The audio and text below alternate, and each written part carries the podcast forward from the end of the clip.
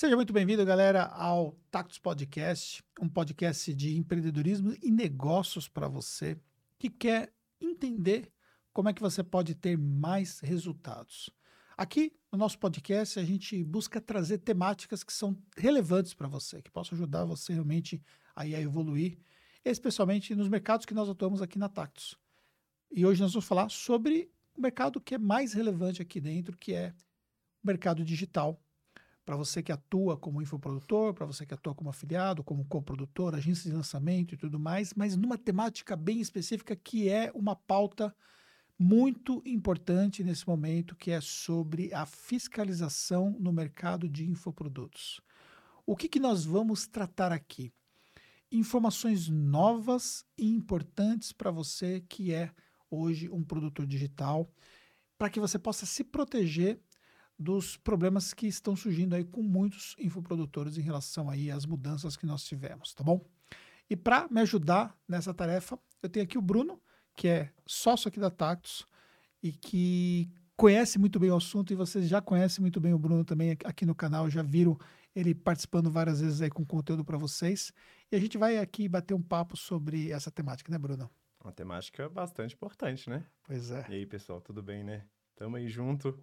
Uma temática aí que tem trazendo aí um burburinho muito grande aí nesse mercado, né? Muito grande mesmo. Muitas mudanças vêm acontecendo e todo mundo tem que ficar atento com o que, tá, que vem por aí. Maravilha. Então, dentro do nosso roteiro aqui, nós vamos falar um pouco sobre a DIMP, né? Já tem vídeo no nosso canal sobre isso.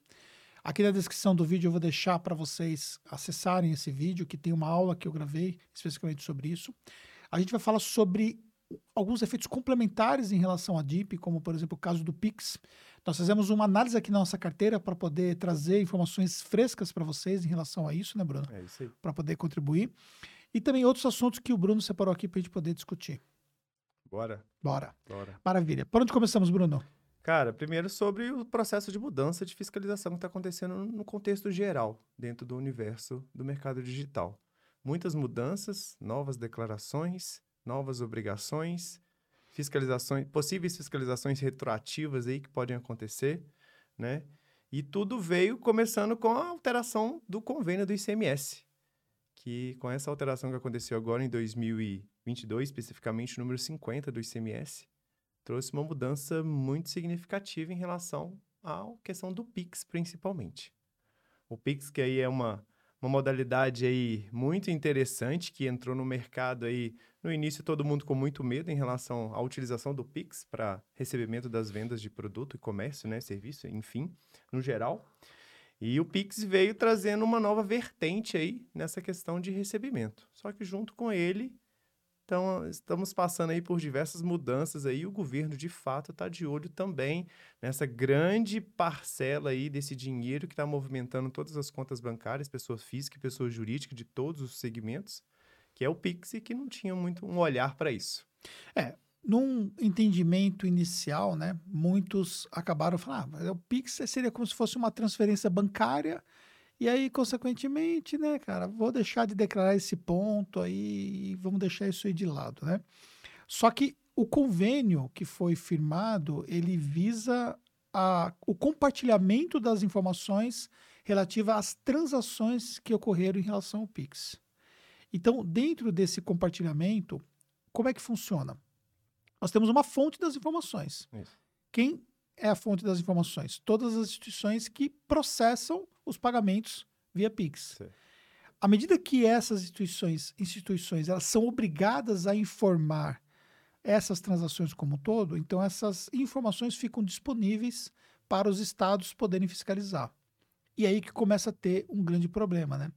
A gente deu uma olhada na nossa base de clientes para poder entender qual é o tamanho da relevância das vendas através de plataformas com a utilização do Pix.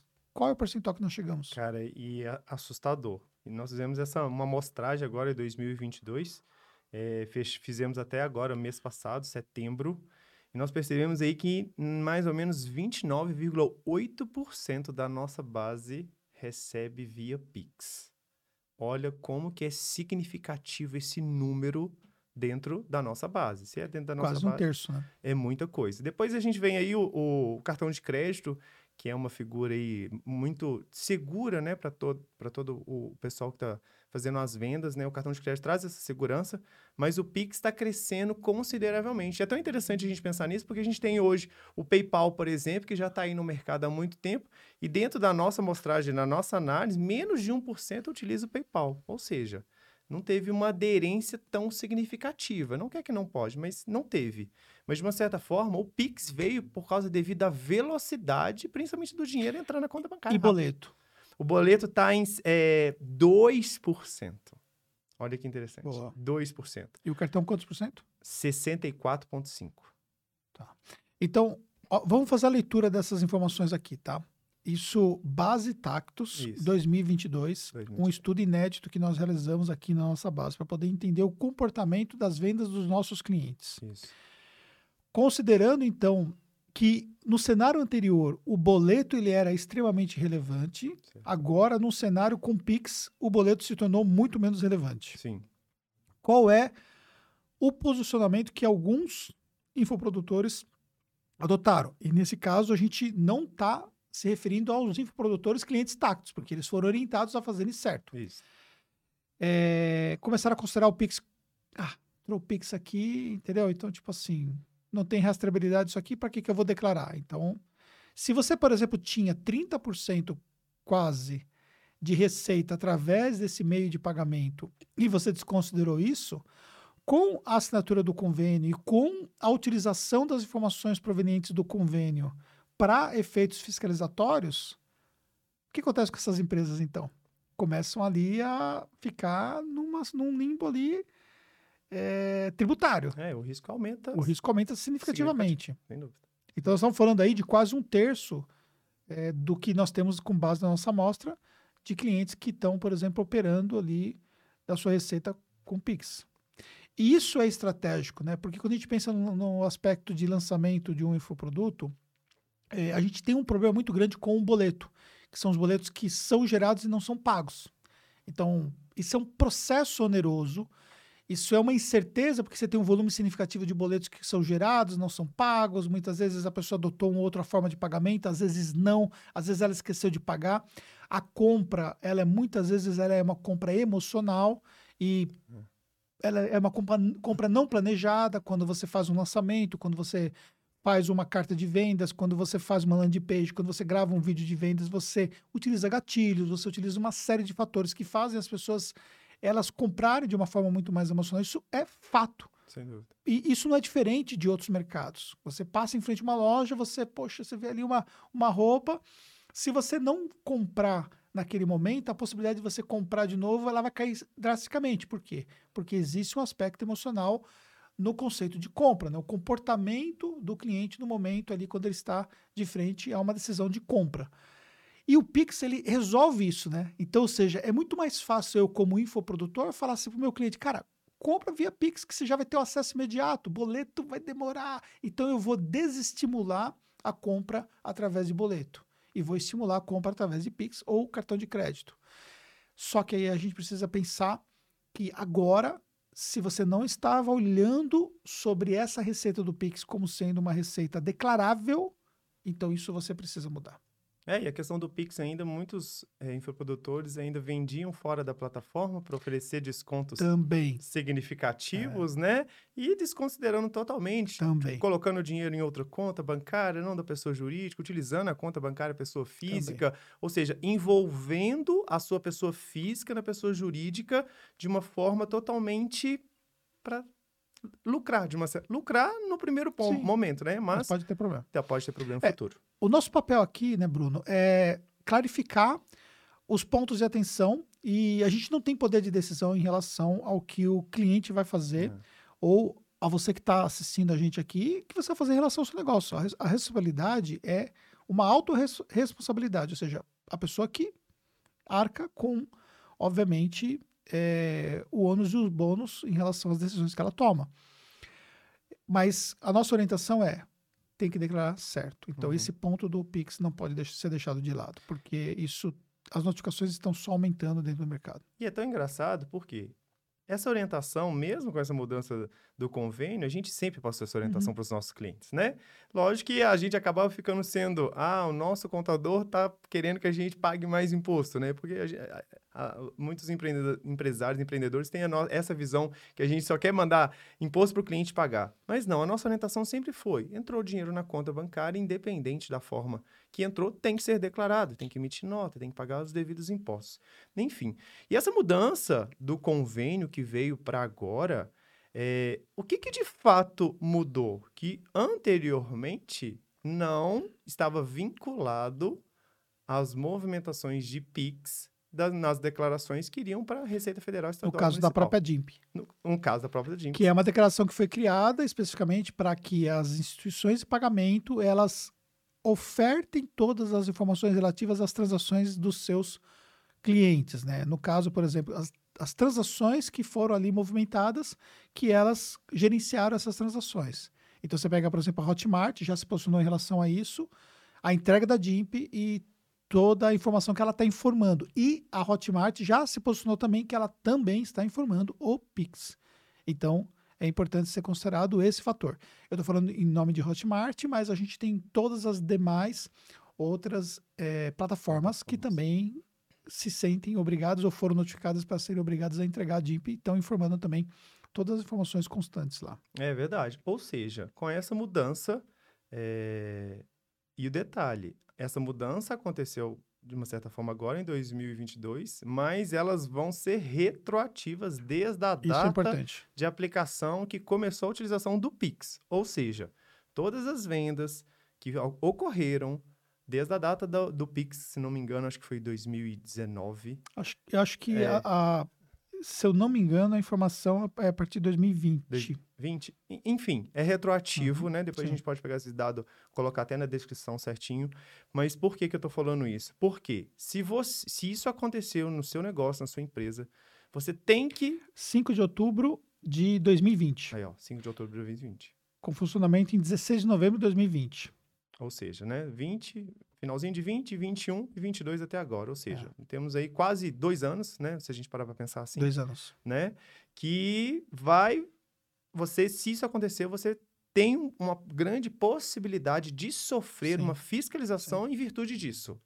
Então é interessante fazer um levantamento, olhar para trás o que aconteceu, porque se isso acontecer, você vai de fato ter que arcar com todas as consequências. Isso. E o convênio da DIMP, né, ela foi criada as entregas a partir de 1 de janeiro de 2020.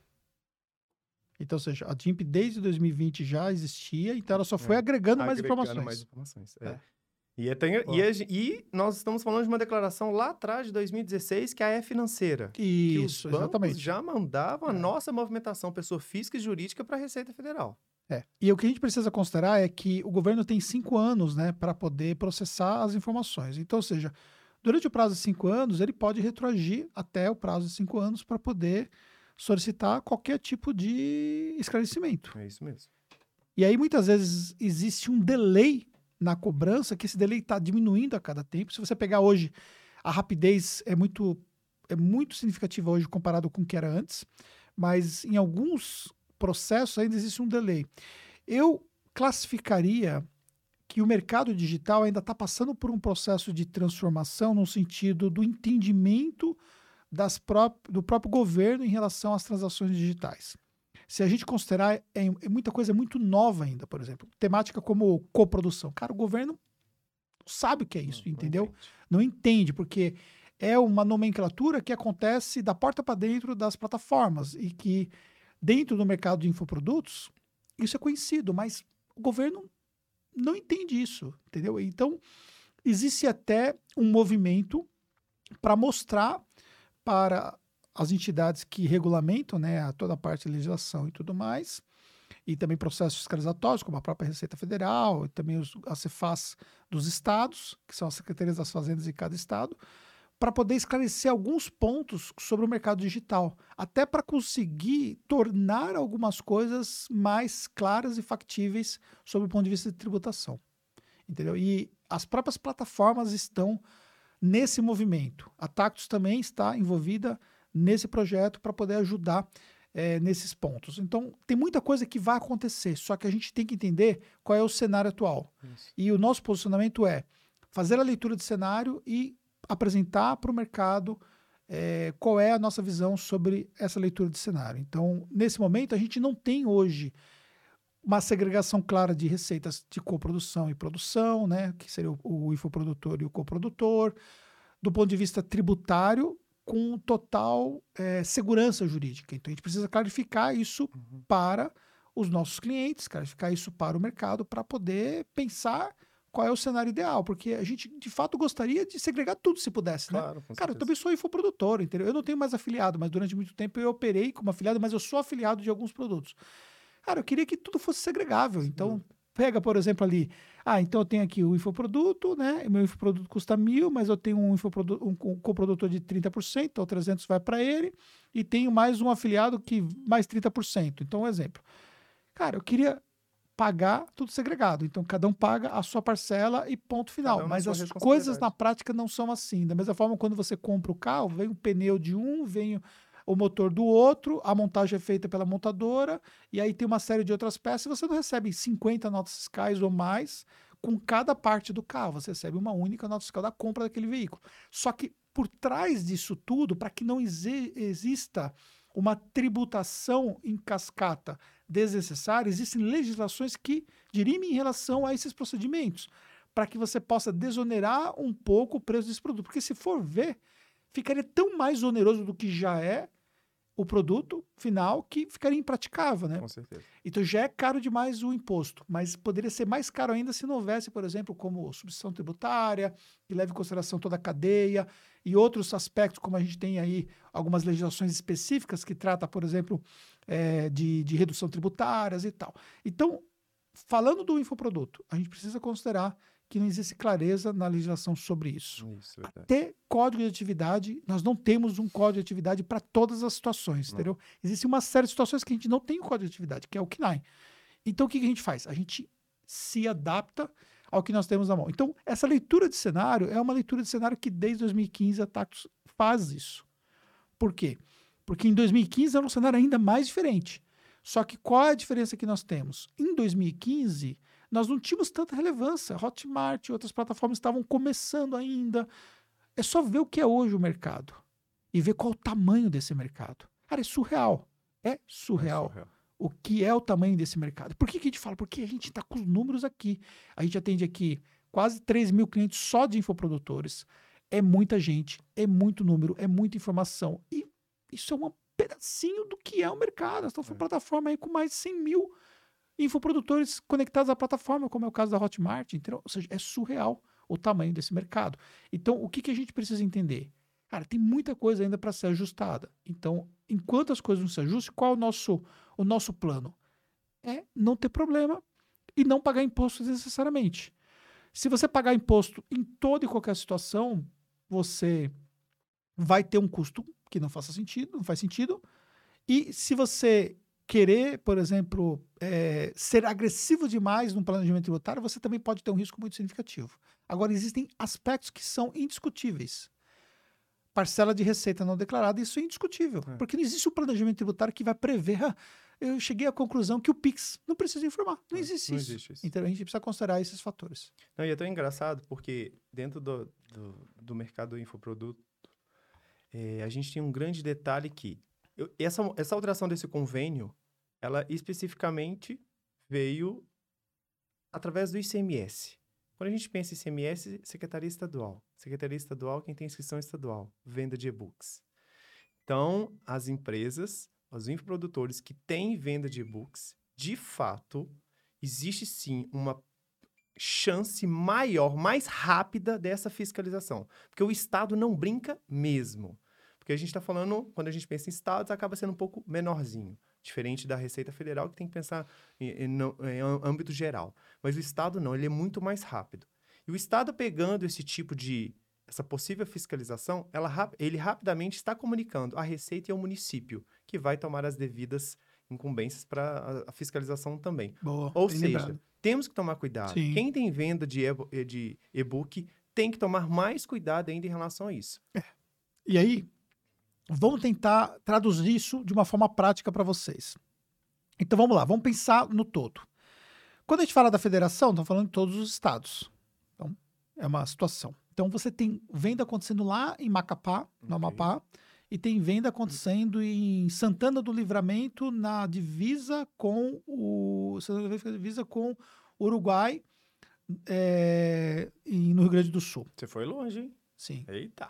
É, eles falam do Epoca Chuí, né? É, Mas vamos isso falar. Então, então você tem ali dois extremos, né? É. Que são totalmente distintos, só que eles, todos eles estão ali conectados com a Receita Federal através da, da, da Federação do CNPJ. O que acontece com relação a essas vendas todas? Cara, existem legislações próprias em relação a isso. Simples Nacional, legislação do lucro presumido, lucro real e tudo mais, e várias nuances de legislação para poder dirimir tudo isso. Só que é mais complexo para a Receita Federal conseguir fazer esse rastreamento de ponta a ponta, entendeu? Uhum. Porque é muita informação, é, é, tem muitas outras coisas que a Receita Federal também já fiscaliza. Então, ela precisa o quê? Blocar isso do ponto de vista estratégico. Ah, agora vamos fiscalizar os códigos de atividade X e vamos criar um filtro aqui, que é uma malha fiscal específica para isso. Então, como que a Receita se posiciona? Se você entrar no site da Receita Federal, ela faz uma publicação mensal informando quais são quais são os atos fiscalizatórios que ocorreram. Isso. Ah, tivemos o ato fiscalizatório dos cigarros, pegou uma situação específica no Paraná, então ela comunica isso. Ou existe o planejamento tributário, que também é comunicado, existe uma live falando sobre isso, onde ela vai também dar o direcionamento de quais são ali os pontos de análise que a Receita Federal vai focar. Então, o que, que a gente depende, por exemplo, do ponto de vista aí de, falando de infoprodutos? A gente depende, por exemplo, que existam ações nesse, nessa, desse, desse tipo, ou que ela pegue as informações todas que são disponibilizadas através da financeira e crie filtros específicos para poder chegar a análises mais claras. Então, de uma certa forma, o que, que a gente faz a leitura? Por exemplo, a pessoa operou ali a venda, quer como e-book, quer como eh, venda de serviço, a receita global está condizente com a receita declarada, então você tem menos possibilidade de ter uma fiscalização nesse caso, para poder dirimir. Talvez uma ação no sentido, pô, peraí, por que, que essa galera está usando um benefício fiscal? Então poderia ter uma ação específica em relação a isso, para ver se isso é válido ou não. É, agora, chegar ao ponto se o que a pessoa está vendendo de fato é um e-book, talvez é uma coisa mais complexa, Complexa. disso acontecer. Falando do ponto de vista de realidade, no Realidade, mercado mesmo, né? tá?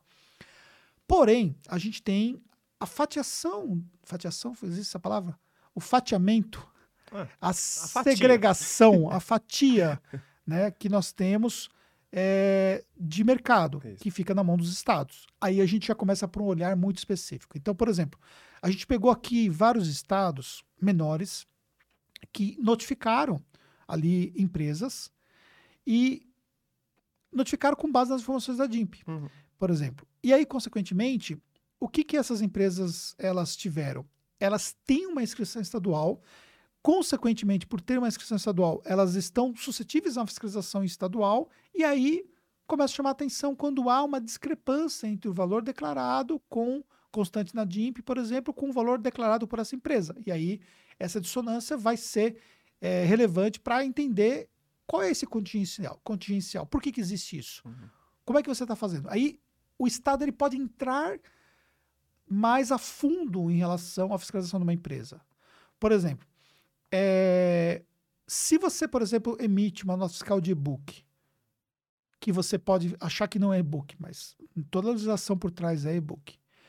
E você, por exemplo, está vendendo uma mentoria, por exemplo, nós estamos falando de um valor alto, de alto valor agregado por um valor de tributação inferiorizado né, por conta do benefício que você teria como e-book, isso pode gerar um problema. Pode.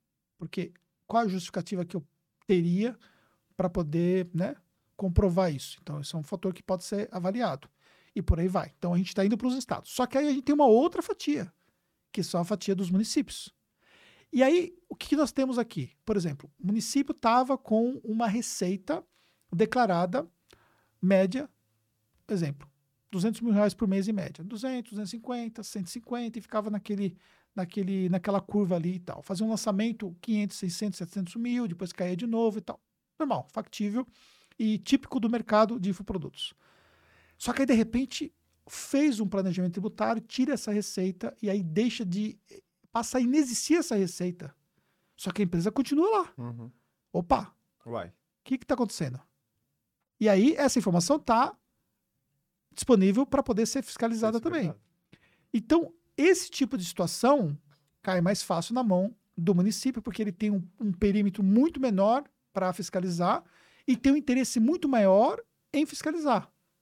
Porque isso reflete diretamente na questão do, do recolhimento do ISS. Sem dúvida. Então, da mesma forma que você tem hoje os municípios que utilizam o, a ferramenta do Google para poder mapear um, um, puxadinho de uma construção para poder cobrar ali o valor do IPTU, IPTU, maior pela quantidade de metros quadrados que a pessoa passou, né? Isso utiliza ali fotos do satélite para isso, para poder fazer esse comparativo, e, e, o satélite permite, inclusive, fazer ali uma, uma projeção de área construída. Por que, que ele não vai olhar para uma empresa que estava fazendo recolhimento, que está com a inscrição municipal ativa e que estava fazendo emissão de notas fiscais ali e simplesmente diminuiu ou parou de emitir e tudo mais. Então, qual é o olhar que a contabilidade precisa ter em relação aos seus clientes? Cara, não é simplesmente fazer isso e achar que o problema está resolvido. Uhum. Então, existe um processo de planejamento aonde você precisa avaliar. Tá, isso é factível? Então, qual é, qual é sempre o questionamento que deve acontecer? E se tiver uma fiscalização, como é que a gente vai justificar isso? Então, eu conseguiria justificar uma mentoria vendendo como e-book? Eu conseguiria justificar uma mudança no meio de um determinado período do ano sem sem fazer a, a, a transição na, na, na, divisa de cada ano, do ponto de vista de uma empresa que sai do simples nacional e ir para o lucro presumido, eu conseguiria justificar isso? Qual é, qual é o nível de justificativa que eu tenho legal para isso acontecer? Então, o nosso posicionamento aqui é sempre um posicionamento pensando o quê? E se, e se, e se, se der algum problema, o que é que a gente vai fazer? Como é que a gente vai justificar isso? Qual é o efeito que isso pode ter para o cliente e tudo mais? Por quê? Às vezes você consegue ser muito mais prudente num planejamento tributário, aonde você não vai se impor em risco e vai fazer total diferença para a continuidade do negócio. Não é isso? É isso mesmo. Quando a gente pensa tudo o que está acontecendo hoje no mercado, o cruzamento de informações ele está vindo de todos os lados. Todos os lados, todas as esferas. É muito engraçado, a gente já escutou muito isso. Ah, a Receita não comunica com o Estado, que não comunica com a Prefeitura. Só que quem emite a nota fiscal é a prefeitura na questão de serviço. Quem emite a nota fiscal para venda de produto, e-book, por exemplo, é o Estado. E toda essa informação vai para a Receita Federal. Ou seja, por mais que anteriormente eles não se comunicavam, com todas essas obrigações acessórias que cada dia que passa vem aumentando, to todas as informações estão sendo totalmente cruzadas. E isso vai para a pessoa física também, na hora de fazer a declaração de imposto de renda de pessoa física. Muitas pessoas não se preocupam muito com a declaração de imposto de renda de pessoa física, mas o que está sendo declarado lá, da onde está vindo aquele dinheiro? Hum. É, é, é, factível aquela quantidade de bens que o empresário, sócio da empresa, tem com a realidade de receita declarada dentro do CNPJ? Né? Ou seja, com essas mudanças, a possibilidade de todo o universo pessoa física e pessoa jurídica ser fiscalizada é muito grande. E o nosso papel aqui com os nossos clientes, a gente sempre analisa muito bem a página de venda, realmente o produto que o, o cliente vai fazer, vai vender, para que a gente possa entregar para ele soluções muito mais adequadas no ambiente que a gente tem hoje como você disse lá atrás, a gente não tem uma legislação específica para algumas, algumas determinadas é, ações que acontecem. Mas, ou seja, a gente, com base na, na, nossa experiência de todos os nossos clientes e nossa especificamente por, né, você, por exemplo, por ser infoprodutor também, a gente consegue se adequar a algo mais factível e mais real para que não traga problemas futuros. E mesmo se acontecer alguma coisa, como o caso da DIMP agora, a gente tem como ajudar o nosso cliente em toda essa orientação fiscalizatória de, é, como se diz, justificar tudo aquilo que está acontecendo. Então, a gente não, não é uma informação que a gente larga para lá. Se clientes nossos ou qualquer outro cliente tenha recebido alguma notificação, tem que prestar muita atenção em relação àquilo ali. Além dos prazos que devem ser cumpridos para né, as questões administrativas que devem ser feitas, né, existe todo um contexto por trás como ter base legal para justificar tudo que está acontecendo ali dentro. Boa. E você tinha falado que 64% são operações relativas a cartão de crédito, né? Isso. É, isso nos faz também lembrar do que foi tratado, inclusive no vídeo que está na descrição aqui, no, no, no- na descrição do vídeo, quem está no YouTube. Quem não está no YouTube, está no Spotify, não tem a descrição, mas pode ir para o nosso canal do YouTube para poder acessar. É, que fala sobre a explicação da DIF e sobre, DIMP e sobre a inclusão do valor do parcelamento como base da receita. É, isso é uma coisa que pouquíssimos infoprodutores faziam antes. Verdade. Sobre o entendimento de que os juros é da Hotmart, né? Sobre o entendimento. Só que isso já foi explicado. Eu não vou ser redundante em relação a isso, porque no vídeo tem a explicação toda sobre isso. Mas o que, que eu quero trazer de ponto de atenção? Se a gente tem hoje uma preponderância maior de vendas através de cartão de crédito, aí está um dos maiores fatores de problemas que nós teríamos em relação à fiscalização. Porque se você tem uma venda a 12 vezes, você vai ter ali cerca de 20% dessa receita que seria uma receita complementar que deve ser tributada, É isso mesmo. entendeu?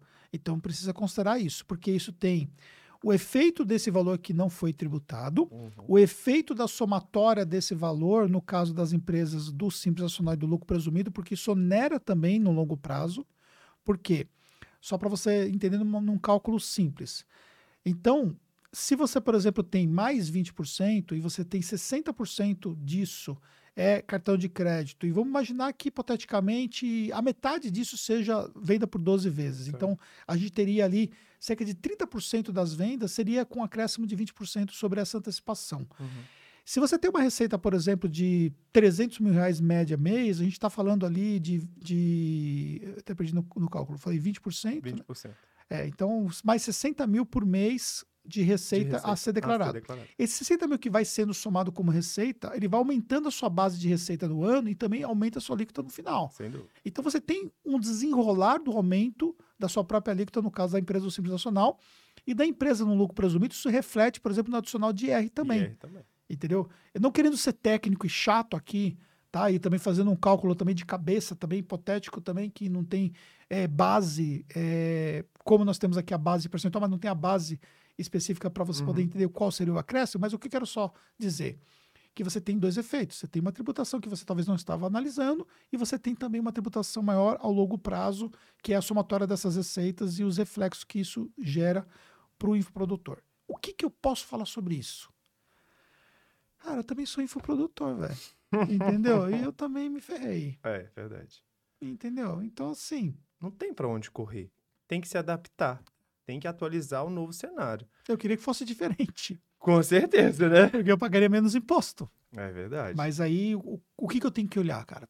Eu vou, vou pensar o quê? Tá, mas aí eu vou ter problema na minha empresa. E como é que eu vou lidar com isso? Qual é o efeito que isso pode trazer? Entendeu? Então, essa análise, ela é relevante. É claro que existe por trás disso tudo a possibilidade de você reduzir através do planejamento tributário. Claro. Isso tudo tem que ser trabalhado. Isso tudo é direito das empresas fazerem para poder pagar menos imposto. Mas isso é, é um capítulo à parte. Nós estamos falando de uma coisa aqui que não tem o que fazer E tem que ponto. ser muito bem feito esse planejamento para não acontecer problemas igual aconteceu recentemente, né? Lá em Belo Horizonte, né? Um processo fiscalizatório que aconteceu lá de pessoas querendo se beneficiar de É, explica melhor sobre isso. é uma redução tributária. É, em BH e Grande BH, alguns consultores estavam de fato oferecendo soluções mágicas para determinadas empresas é, para se beneficiar de é, uma questão tributária de produtos monofásicos, a questão do PIS e COFINS, não vou entrar muito no caso não, mas ou seja, as empresas estavam retificando as suas declarações para se beneficiar disso, só que de fato não era verdade né? Oferecendo soluções onde não existiam, aumentando receita que não existia. Ou seja, o planejamento ele tem que ser muito bem desenhado e factível, e de acordo com a legislação específica vigente. Não é mágica. Planejamento tributário não vai trazer nenhuma mágica para o empresário, não, para aquele produto ou serviço que você está fazendo. Não, ele de fato vai trazer benefícios para você ser mais competitivo no mercado. Mas ele não vai fazer com que você deixe de pagar impostos, não. Ele É. vai reduzir a sua carga tributária inteligente. É.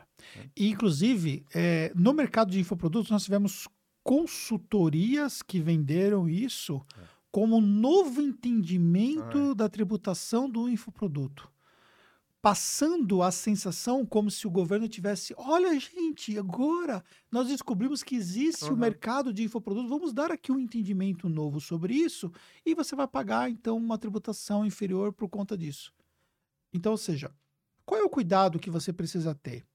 Porque toda vez que você vai, alguém vai te vender uma solução, ela vai defender a solução dela, porque obviamente ela está ganhando com isso, Com entendeu? E nós também não somos isentos em relação a isso, nós temos um business por trás disso Uhum. tudo. Então a taxa é construída com base na monetização, senão não seria possível, né? Claro. Como que sustentaria tudo aquilo que nós temos né, para manter a empresa funcionando, quase sem funcionários. É, uma, é um negócio gigantesco que Uhum. nós criamos para poder. Então, obviamente, eu vou defender sempre as nossas soluções, mas eu preciso sempre pensar é como é que eu vou defender algo que seja sustentável? Porque senão, o que acontece? Eu, eu poderia defender de uma forma eh, como uma novidade Uhum. E depois, a hora que desse problema, o problema não vem para mim. Não. O problema é do cliente, É do porque. Ah, e- mas aí ele ia falar: não, você me me disse isso. Não, peraí, mas você não leu as letrinhas pequenas que isso era um planejamento, que poderia, poderia ter riscos e tal. Não é esse o nosso jogo. Entendeu? O nosso jogo é entender o que está acontecendo. É analisar o que pode ser feito. E não ser travado sobre o ponto de vista, cara, é só preto no branco, as coisas só tem que ser assim, e isso trava o infoprodutor, Sem dúvida. mas não ser agressivo ao ponto de fazer loucura. Então, existe uma diferença muito grande em relação a isso, que é um cuidado que precisa ser, precisa existir. Então, o nosso posicionamento sempre é: vamos entender o cenário. Vamos colocar na mesa claramente para o cliente, para ele poder entender, para ele fazer isso, como tem que ser feito, o que é factível, o que não é factível. O que é risco, o que não é risco em relação a isso. É, qual é o melhor cenário tributário, qual é a melhor situação, qual é o melhor para o negócio dele, para a continuidade do negócio dele. Porque senão fica muito fácil. Eu ganho com isso, vendo a ideia de que o meu cliente ele está seguro, e quando aparece algum problema, eu falo para ele ler as letrinhas miúdas. Uhum. Então não existe letrinhas miúdas. Aqui não existe letrinhas miúdas, é tudo clarificado para o cliente. Então, quando você olha, por exemplo, segregação de receita com o e-book, existe? Existe. Nós temos clientes que são 100% e-book, Uhum. mas o cara vende E-book de fato. verdade. E- E-book de verdade, É. entendeu? Então, ou seja, existe situações, o cara é 100% e-book. Existem situações onde existe a segregação. Existem situações onde não é possível a segregação. E por aí vai. Então, tudo isso é algo que tem que ser sempre analisado. Não somente isso. Coprodução. Nós temos agora o cenário da coprodução. Então, o que, que nós estamos fazendo a nível de ajustes dentro do mercado? É entender dentro das plataformas como é que isso pode ser conduzido para que o coprodutor não seja onerado. É isso aí. Porque senão a gente tem uma informação que. Desculpa, o coprodutor, o produtor, produtor, né? seja onerado. Nós temos uma informação onde se, onde se cai sobre o produtor principal é, o efeito tributário que até então foi um benefício que ele teve, que foi a emissão segregada das Segregadas, notas né? fiscais. É. Então, gente- isso foi desenhado lá atrás, com E-Notas, Notas depois adotou e outras plataformas também adotaram a segregação de notas fiscais para você ter uma redução, redução tributária. Agora, nesse novo cenário, nós temos uma mudança nisso. Como ajustar para que essa mudança ela continue permitindo essa segregação e que continue dando segurança jurídica para o infoprodutor e, consequentemente, para o coprodutor. Então, esse é um, um- um dilema que, que nós estamos trabalhando nesse momento e que vai ter uma solução rápida sobre isso, tenha plena certeza. É, e de fato, com a questão da coprodução, que já tinha esse cenário muito bem desenhado, o governo ele não estava sendo penalizado absolutamente de nada. Nada. Ele não foi Total. lesionado em relação a isso, né? Mas aí veio uma obrigação acessória, vamos dizer assim, nova, que mudou um pouco esse cenário e, de fato, vai ter uma solução para isso mesmo. E é tão interessante a gente pensar sobre todo esse contexto, principalmente agora, nós estamos quase chegando no último trimestre né, do ano, e todos os nossos clientes já vão passar por nosso planejamento tributário automático para a gente já pensar para o ano que vem. Né? Então, ou seja, os nossos clientes eles já vão de fato entender o que, porque o nosso time já está analisando isso para levar soluções mais interessantes para os nossos clientes no ano seguinte, porque é, o momento é agora de fazer esse planejamento. Não que você não tenha que fazer, dependendo do ano, momentos específicos, mas esse último trimestre ele é fundamental e primordial para algo que vai vir em 2023, até com todas as mudanças que estão acontecendo a todo momento. Isso. E a gente tem muito cuidado em relação a isso. Isso. Muito bem. Bruno, que mais você, você acha que ficou para trás importante ser falado? Cara, de verdade, a única de importante, acho que a gente conseguiu desenhar todo um cenário de tudo que está acontecendo né? Muito importante para todo mundo que está nos vendo aqui, escutando também, enfim. E de fato, a gente não pode deixar para lá nenhum tipo de informação que está acontecendo no nosso universo, porque pequenos detalhes podem fazer, pode fazer uma diferença muito grande lá na frente, né? Principalmente nessa questão fiscalizatória que tem acontecido por, em todos os lugares. Então, ou seja, fique atento a isso. É, saiba que se né, precisar da gente, pode contar com a gente. A gente está aqui para isso mesmo, com o intuito de ajudar, contribuir, levar tranquilidade e solução mais inteligente para todos os clientes, tanto nós e os novos clientes que estão chegando na nossa base também, que a gente fica muito satisfeito em relação a isso também, porque a gente sempre olha muito de perto aquilo que está acontecendo com todos os nossos clientes. O cuidado ele é muito feito nosso atendimento humanizado, a gente consegue de fato é, é, levar soluções inteligentes para todo mundo. Ah.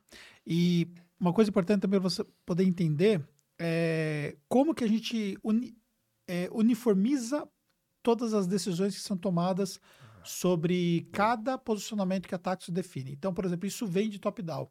Então, o assunto começa a ser discutido ali entre os sócios, é a qual eu e o Bruno somos sócios, com mais outros cinco participantes, a gente discute isso, e aí, cara, como é que funciona isso aqui? Quem a gente vai fazer isso aqui? Olha só essa situação. Situação específica de um cliente, aí começa a buscar outras informações, aí faz uma pesquisa na base, vai discutindo. Aí depois a gente vai para os gestores e transmite, gente, ó, tá acontecendo isso, isso, isso, o posicionamento é assim, nós já falamos com plataforma, nós já falamos com, com, com o escritório jurídico que nos apoia, nós já falamos com o consultor tributário que nos ajuda, buscando ali todas as informações e a gente tem um cenário traçado para poder levar para o gestor. Os gestores vão e vão disseminar isso para o time. Uhum. E aí o time recebe toda a orientação, explicação, como orientar o cliente, é uniformizado isso. Quando o cliente perguntar, é assim que fala, é assim que tem que ser explicado, esse é o posicionamento da taxa, essa é a situação, esse é o risco e tal. Em cada situação é definido dessa forma. Quando a gente pega um tipo de negócio novo e, e sempre aparece modelos diferentes. Totalmente. Modelos diferentes. Então, se você pegar claramente, agências de lançamento não existiam como existe hoje há três anos atrás, uhum. entendeu? E uma coisa que surgiu hoje, temos quantos clientes na nossa base como agente de lançamento? Muita coisa. E muitas outras coisas que surgiram. Então, é estudado, é feita uma análise, é, é, é, feito um entendimento claro de como é que se aplicaria naquele caso, como que, que pode ser feito e tal para poder passar para o time, para poder passar para o cliente e tudo mais. Então, é, é, muito critério. E o que nós percebemos, né, isso não é uma crítica, apenas uma constatação, é que muita gente falou muita abobrinha na internet, entendeu? Internet. Nos grupos de Facebook grupos que Facebook. eu participo, é. entendeu? Muita gente falou muita abobrinha porque não, não sabe o que estava falando ou porque falou sem analisar os fatos. Em relação a DIMP mesmo, a gente levou uns dias a mais para poder se posicionar, porque a gente foi buscar na fonte. Sentamos com, com o Hotmart para discutir isso internamente. A gente teve, teve várias reuniões para poder discutir, para entender claramente o que estava acontecendo, o que, que a Hotmart estava fazendo, que, como que ela ela estava trabalhando para minimizar os problemas, entender o, reflexo, tudo. Cara, isso foi muito bacana, entendeu? Porque quando eu gravei o vídeo, por exemplo, esse vídeo foi preparado para aquilo. Eu não fui lá e fui falar uhum. o que estava na, na cabeça, sem ter informações. É sem fazer julgamento de valor, sem conhecer muitas vezes detalhes que são importantes. Por exemplo, por que não foi feita a segregação da informação entre produtor e coprodutor? Existem detalhes que são importantes, que nós aprendemos esses detalhes e que no vídeo, por exemplo, eu coloquei. Uhum. E todo posicionamento que nós demos, ele se reflete em relação a isso. Então, isso é importante. A gente vai tomar sempre esses cuidados, mas ao mesmo tempo, quem nós defendemos? Nós defendemos o nosso cliente. Tal qual a minha empresa de educação também é cliente da Tactus. É isso mesmo. Entendeu? Eu também sou infoprodutor e tenho uma empresa de educação rodando Aqui muito, movimentação bem bem significativa significativa aqui dentro. aqui dentro. Né?